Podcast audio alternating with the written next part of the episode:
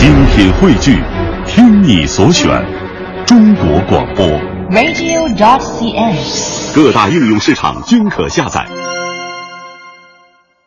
各位听友，欢迎您收听今天的孔子学堂节目。我们今天的演播室呢，仍然请来了北京大学中文系的副教授陈永超教授。陈老师您好，你好，嗯。那么在上一期节目当中呢，我们说到了周文王去世以后啊，他的儿子姬发呃继承了王位，也就是我们常说的周武王。嗯。那么周武王呢，沿用了他父亲周文王富国强兵的政策，准备继续文王没有完成的事业，也就是讨伐商纣王。对。呃，虽然周文王在位期间呢，周国的势力已经得到了不断的扩展，但是周武王继位以后呢，他并不急于出兵，而是经过了慎重的考察和准备。那陈老师，据说武王呢，为了打这个有把握之仗，哈，嗯、还曾经集合了当时的八百诸侯国，进行了一次史无前例、规模空前的一个军事演习。呃，可以这么，也可以这么比方嘛，对，因为当时这个周国的军事力量虽然得得得到了不断的增强，嗯，但是毕竟跟商国的这个兵力来比，还是比较弱的，嗯，啊，大概的比例都不足他们的十分之一。因为他毕竟只是一个地方诸侯，而这个商朝是一个天天子嘛，对，他是不统领天下兵马的，所以呢，周武王呢为了测试一下民心所向，有一年他就领了一大队人马渡过了黄河，来到了蒙津这个地方，嗯，结果呢，据说天下的有八百个诸侯听说周武王起兵讨伐这商纣王了，他们都自愿跑来。这个帮助周呃准备帮助周武王去呃周武王攻打商纣王，所以一下子来了很多兵马，这让周武王知道呃民心所向。嗯，看来、呃、对，看来纣王真的是完全失去了民心走向灭亡，我想只是早晚的一个事情了。对，嗯，而且当从史记的记载里面，当时他渡河的时候还很有一些神话传说，嗯，比如说就是他在一个过渡黄河的时候，曾经有一条白色的鱼跳到他的船里来，所以武王把它把它捡起来，把它祭祀上。天表示这个他有夺得王命天命的这么一个象征，一个征兆。对对对，事实上在蒙金官兵之后啊，在盛大的这个阅兵式之后呢，他没有马上就攻打，他还是先班师回朝了。嗯。他觉得这个当时这个商纣王边上还有几个辅佐大臣是非常好的，当时的比干啊、箕子啊、微子啊，就是孔子说的商代末年有三个大贤人都还在，哦、所以这个周武王认为时机还不成熟，他就还是回去了。嗯、直到后来这个商纣王越来越这个倒行逆施，把这个比干嘛也杀掉了，把这个箕子、微子嘛有的嘛抓起来了，有的嘛赶走了，这时候武王才昭告天下，起兵伐呃起兵东征。嗯，看来周武王这次出征的确是经过了精心的策划和安排的哈，嗯、而且在蒙津的那次阅兵啊，也成为呃武王伐纣故事中的一个关键性的事件。那我们现在就来听一下周武王蒙津官兵的故事。商朝末年，纣王昏庸无德，残忍暴虐，不仅商国的百姓怨声载道，四方的诸侯也开始不满纣王的行径。这时，周国的首领周文王以仁义贤德赢得了众人的爱戴。为了解救天下苍生，周文王广纳贤士，文治武略，准备起兵推翻商纣王的统治。可他还没来得及出兵，就逝世了。他的儿子姬发继承了王位，人称周武王。周武王发誓要完成父亲的遗愿，他不仅对内重用贤良，继续任命姜子牙为军师，对外更是联合各诸侯国，以孤立商王朝，壮大自己的力量。上父，这一年以来，我们勤练兵法，还和周围的诸侯国建立了良好的关系。我看是时候出兵伐纣了。大王。虽然这一年来我们周国军力猛增，现在也是兵强马壮，不过商朝毕竟有着几百年的基业，他们兵力远远大于我们，而且周围诸侯各国的态度还并不明确。依臣看，不如假借出兵之名，看看各方的反应如何。这上父言之有理啊，那我们就这么办。周武王采纳了姜子牙的意见，他将写有周文王名字的大木牌摆在战车上，以奉文王之命伐纣的名义，率领浩浩荡荡的军队渡过黄河，来到了蒙金这个地方。将士们，商纣荒淫无道，作恶多端，天下百姓民不聊生。我们一定要谨记文王遗命，严守武王号令，列商伐纣。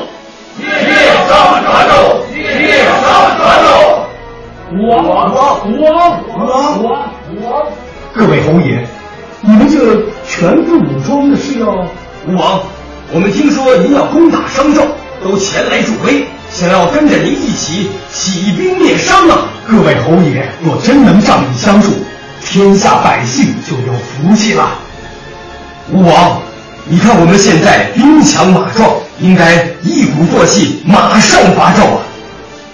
我看目前的时机尚不成熟，殷商还有一定的实力，而且比干、其子、微子等贤臣仍然在朝中辅政。我想，我们还是不可以轻举妄动啊。还是武王您考虑事情周密啊！总之，我们以前跟您父亲文王就说过了，大家一条心，是要消灭那无德的昏君。只要您觉得时机到了，号令一声，我们一定同仇敌忾，一起伐纣。武王看到各方诸侯像信任周文王一样拥戴自己，心中如释重负。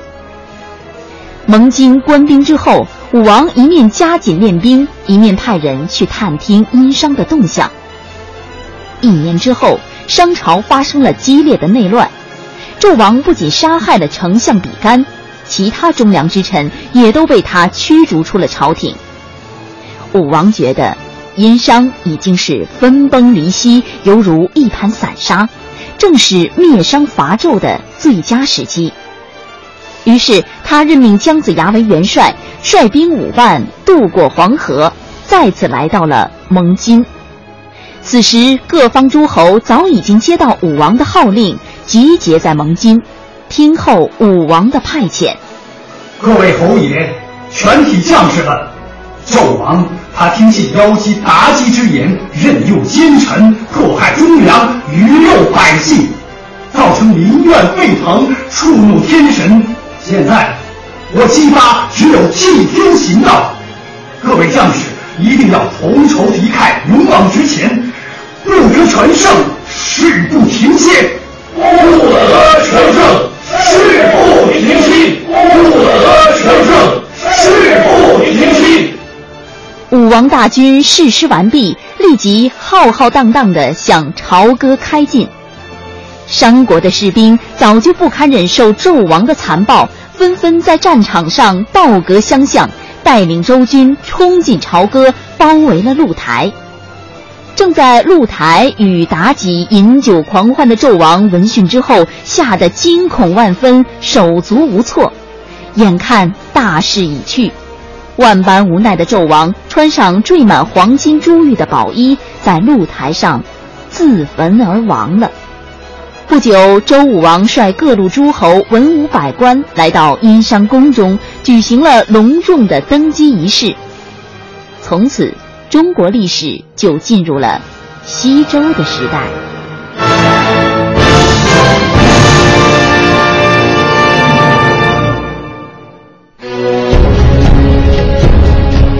瑰丽恢宏的经典传奇，千载流传的东方智慧。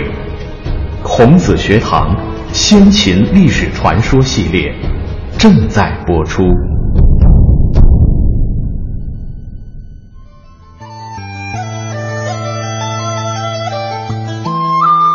嗯，我想很多了解或者听说过武王伐纣故事的朋友们呢，对《封神演义》这本书啊，一定是不陌生的。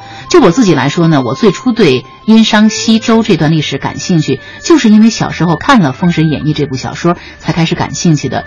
我们在上期节目当中呢，也说到，《封神演义》呢是中国明朝时期出现的一部神魔小说了，它描绘出了一个既带有历史性，而且呢又充满了奇幻色彩的这个神魔世界。嗯，确实如此啊。嗯，几百年来，这个《封神演义》一直以它独特的魅力啊，吸引着众多的读者。嗯，啊。它篇幅又很大，幻想又很奇特，所以被这个广大民众所传颂。这部小说其实它是收呃汇集了众多的古籍资料以及民间传说。包括早期的一些流传的一些话本，话本也就是说书人说的东西了，像武王伐纣平话等等，他汇集了这样众多的这个流历史流传，呃，然后编织出这么一个庞大的这个神魔小说来。您说这个《封神演义》的独具魅力哈，真的我是充分的体会到的哈。我小时候最喜欢看的古典小说，其中之一就是它，因为那个时候小时候看《三国》还太太难了，呃，而且呢，看了有的时候不太懂。但这个呢，我看了不止一遍。那个时候家里的书啊还是竖版的，嗯，市面上那个时候已经没有了，嗯，而且是繁体字，可仍然是爱看啊。嗯，这个《封神演义》啊，可以跟著名的《荷马史诗》相媲美，因为《荷马史诗》本身它是以特洛伊战争为这个描述对象的，而且特洛伊战争它的这个打仗的方式也是人。和神两界两个世界的这个这个这这角角色哈，都在这个参与的这个战斗，所以它也相当于一个神魔小说似的。呃，当然它是用的这个诗体，咱们是用的这个小说这种叙事叙事的文体哈。呃，中国汉族虽然没有出现像《荷马史诗》那样的古典史诗，但是类似的这种叙述还是这个在民间是是有相当长远的流传。嗯。是广为流传的。对，事实上，这些国呃西方的一些学者接触中国的神话，很多是从《封神演义》开始的。嗯，当然，这《封神演义》又叫《封神榜》，就是因为这个小说里面最后这个有这么一个大结局，就那些死去的这些人啊什么，最后都到了一个另外一个世界里面去，这做了神了。这一共有三百六十五位神，嗯，封成正神了。对对对，所以这个以这个榜来结束了这个，来涵盖了这个重大的那历史神魔小说。那么姜子牙在帮助武王伐纣的过程当中呢，他得到了很多有着神奇本领的神人的帮助。这些神人呢，在消灭这个商纣过程当中呢，他立下了汗马功劳。比如我们大家很熟悉的就有二郎神杨戬，嗯，还有雷震子，对对，当然还有深受大家非常喜爱的 哪吒。那么哪吒的故事呢，在《封神演义》这部小说当中啊，被演绎的非常的神奇。对，嗯，这个哪吒本来是佛教里面的一个护法神，嗯啊，那么到了《封神演义》里面呢，他变得完全中国化了，嗯，他变成了那镇守陈塘关总兵李靖的小儿子了，嗯，而且他的出生也很神奇，他的李靖的夫人怀胎了三年零六个月才生下，结果生下来是一个肉球。这个李靖还以为他是妖怪嘛，所以拿刀就去把它劈开来。嗯，这个结果一下子光芒四射，从里面跑蹦出一个小男孩来。那李靖认为这个东西是一个怪物啊，不喜欢他。但是马上太乙真人来了，来来给他贺喜了。这不是怪物，而且是一个有前途的小神灵一样哈。嗯，所以把小孩取名为哪吒。把他收为徒弟，赠了他几个宝物。我们都知道，最主要的就是乾坤圈和那个混天绫。所以哪吒虽然年纪很小，在我们印象中，哪吒好像永远长不大，是一个很活泼可爱的小小男孩的形象啊。但他法力广大，他还会变成三头六臂啊。这脚上踏的风火轮，手里拿了一个金枪，再加上这个乾坤圈、斩妖剑等等等一大堆宝物，所以他是一个非常这个受呃深受中国这个父这个儿童喜欢的这么一个。神灵形象，对哪吒不仅本领非常的高强，而且他还是一个爱憎非常分明的小英雄。他见义勇为、大闹东海的这个故事啊，在中国可以说是家喻户晓的。我们就来听一下这个故事。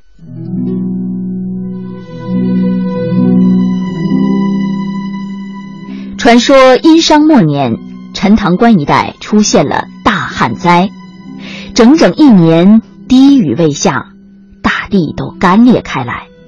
庄稼也都颗粒无收，老百姓民不聊生，纷纷来到海边祭拜东海龙王，祈求他星云降雨。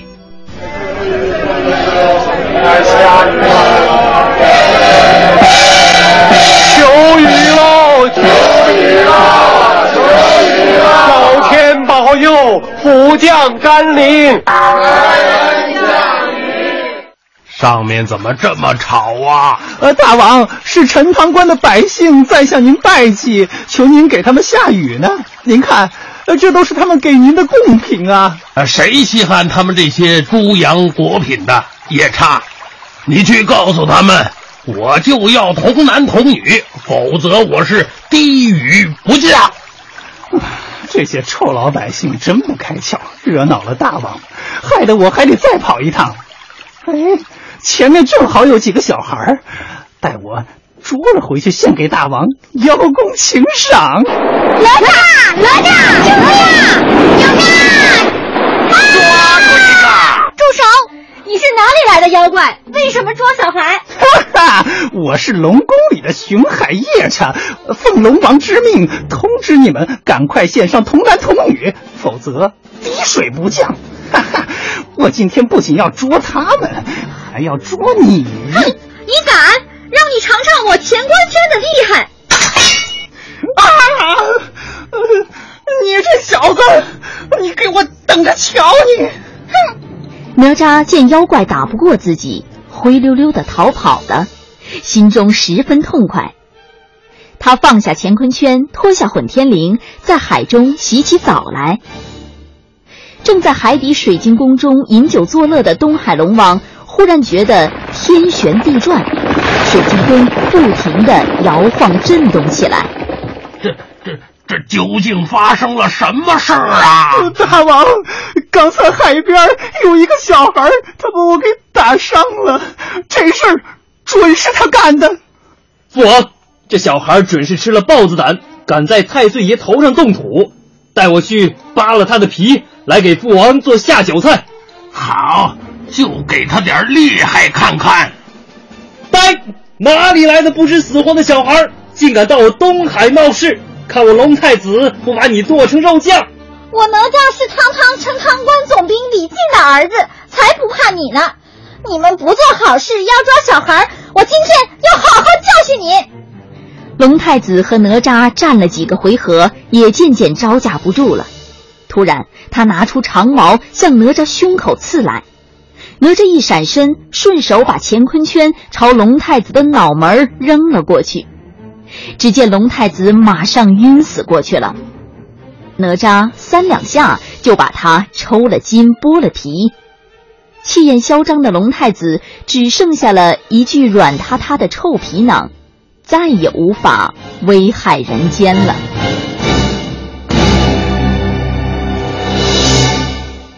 呃，周武王消灭了商纣，建立了西周王朝之后呢，继续秉承了周文王仁政的治国理念。据说呢，他对待商朝遗留下来的王公贵族和平民百姓呢，还是十分的仁爱的。嗯嗯，那他封纣王的儿子武庚呢是殷侯，让殷商人呢去管理他们自己的事情，也就是我们常说的因人治殷，分而治之。嗯，那他还下令呢释放被纣王囚禁的百姓，而且放出贤臣，我们前面说过的箕子，并且恢复了他的原职。通过采取这种种的措施啊，商定这个地方呢也就很快的稳定了下来。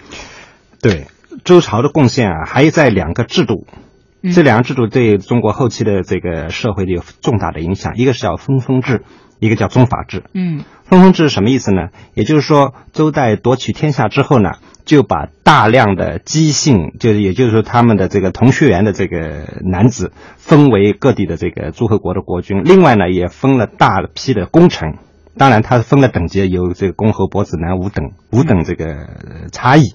呃，我想这样呢，可以稳定他们，让他们专心的为中朝效力。对，也是一个手段哈。对，由于这个当时的统治能力还不能控制到这么大的疆域，嗯，所以这个周这名义上这个土地是天子的，但是呢，他把这个某个功臣或者某个皇皇族封在这里，这你这这一块土地就归你了，你在那儿当当这个统治者，但是呢，你一定要在一定时期每年都要给这个皇家进贡，嗯，然后隔一段时间就要来见见觐见天子，嗯，然后天子如果有什么召唤的话，比如说要打仗了什么的，派那个分配你要出多少兵，你就赶紧过来秦王，这些都是各诸侯应尽的义务。嗯嗯，另外这个另外一个制度就是宗法制，宗法制也就是这个世袭继承的这么一个制度，简单的话就叫嫡长制。嫡长嫡长，立就是说长子为他的继承者。是是嫡亲长子。古代人有好多这个妻妾，正妻的儿子叫嫡子，在几个儿子当中最大的就是长子，那嫡长子才能继承。正妻所生的第一个儿子，对对对，来继承他的位子。对对对对，这样他能保证血统的纯洁和延续。嗯，哎，然后通过这样的方式来把这个以以血缘的关系从这个家庭开始，也慢慢的往上，这个整整个这个社会都推行这样的嫡长继承制的话，变成就是现在我们讲的什么宗法社会，就这样来的。嗯，也就是巩固了他的政权。对，嗯，对。呃，看来在分封制度下，国家土地在所有权上是周王室的，嗯，但是呢，由获得封地的诸侯来行使权利，嗯嗯。不过呢，他们却向周王室进贡，像您说的，要有保卫王室的这个义务。对。不过分封制在中国历史上存在的时间却并不是很长的。嗯。那我们现在呢，就通过录音啊，一起来了解一下中国历史上的分封制度。中国历史上的分封制。分封制又称为封建制，是中国古代帝王通过向王公贵族和有功之臣分封领地，从而一统天下的社会政治制度。分封制源于周朝初期，西周武王消灭商国以后，曾册封同姓宗族和有功的大臣为诸侯，并把土地和居民分赠给受封的诸侯。让他们在自己的封地之内建立诸侯国。这些诸侯的君位可以世袭给长子嫡孙，他们在其封地内还拥有绝对的统治权。但诸侯们都必须服从周天子的命令，定期向周天子进谏朝贡。在军事上呢，也要随时准备接受周天子的调遣。不过，由于各诸侯国在封地上拥有绝对的统治权，后来这些王国逐渐演变成完全独立的国家，直接或间接地威胁了周王室的安全，导致了春秋战国时期诸侯争霸和列国争雄的局面。周朝王室因此逐渐衰微，周天子天下共主的地位也渐渐丧失，分封制走向了名存实亡。秦始皇统一中国后，在全国统一推行郡县制，他将天下分为三十六郡，每一郡又统领二十个左右的县，同时郡守、县令和县长都由皇帝直接任免，不得世袭。郡县制有效地加强了中央集权，有利于政治的安定和经济的发展，因而逐渐取代了周朝的分封制。成为中国两千多年封建专制统治的重要组成部分。